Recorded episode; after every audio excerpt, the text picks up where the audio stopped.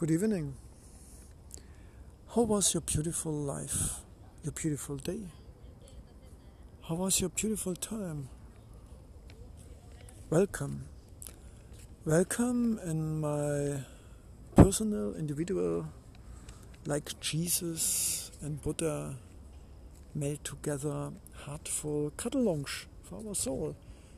My storyboard of fictive imaginations and dreams and feelings and happenings. Welcome to midnight in Sevilla in Spain. It's a fairy tale chateau, illuminated, it's full moon, and I'm surrounded of beautiful trees. It's amazing the atmosphere, the power,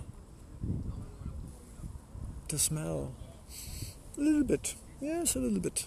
And the fountains, oh, sorry, they are closed. And the lights, oh, they will shut down. But anyway, it's a beautiful day, you know.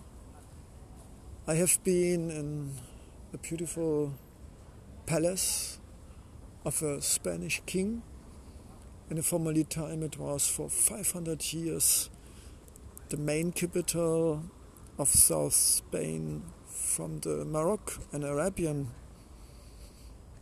kings, sultans, caliphs.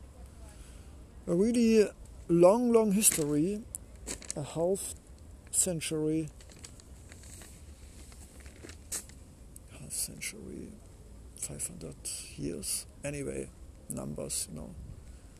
So it's nice to see in Sevilla the mixture of the Christian and the Romantic and Gothic style combined with the Arabic and Moroccan style. I like it. And we can learn a lot, you know. In this time, the cultures smell together, and it was a high time for both culture. Freedom of religion. Everybody could do what he wants, so long it was in the frame of the rules, but it was really open and liberal. So it was a flourish time for everybody in this caliphate of the Moroccan and Arab guys. And maybe we could learn for sure from the history when we give a frame, it's open and flexible enough that individuals and humans can growing up and flourish, but have orientation and, in a healthy sense, restriction. It's the same with our parents, friendship, relation with ourselves, you know. Sometimes I need more restriction by myself, of course. I'm a freelance. And sometimes I need more freedom, more patience, you know. I'm a freelance.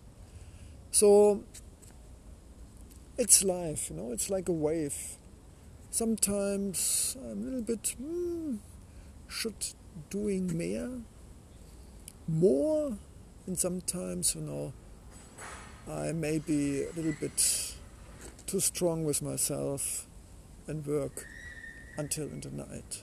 But anyway, so long I believe on my ideals and dreams to create a world of color and light and peace and harmony and freedom. So long I think is everything beautiful.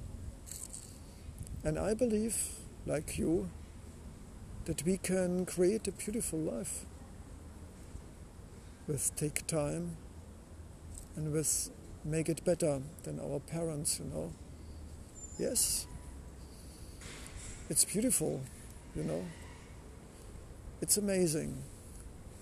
And so I think we can make the best and realize what really life can offer peace and flourishing and love and forgiveness. There's a lot possibilities. You know. And yes, it's nice. It's nice to see how I can use my freedom to create beautiful things. and make it better for the next generation. Share my visions, my utopias and fictions of a world of color and light, understanding, and of course a lot of laughing, dancing, and cooking together people. Yes, life is beautiful. And so I'm grateful. I had a night with uh, a lot of salsa and dancing and a beautiful view, fresh air, people smiling and dancing around me. I'm grateful.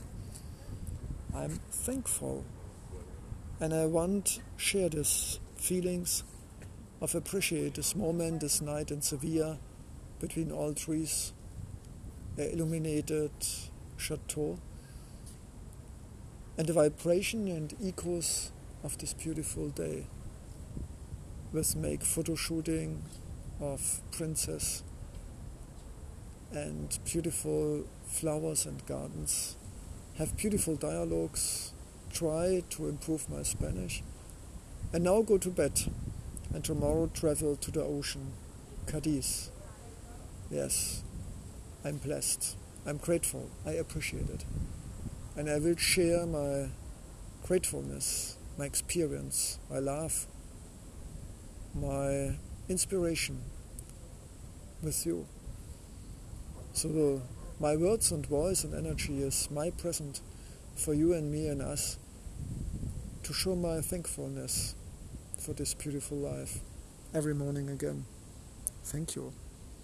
And good night, good morning, wherever you are. Leonardo secondo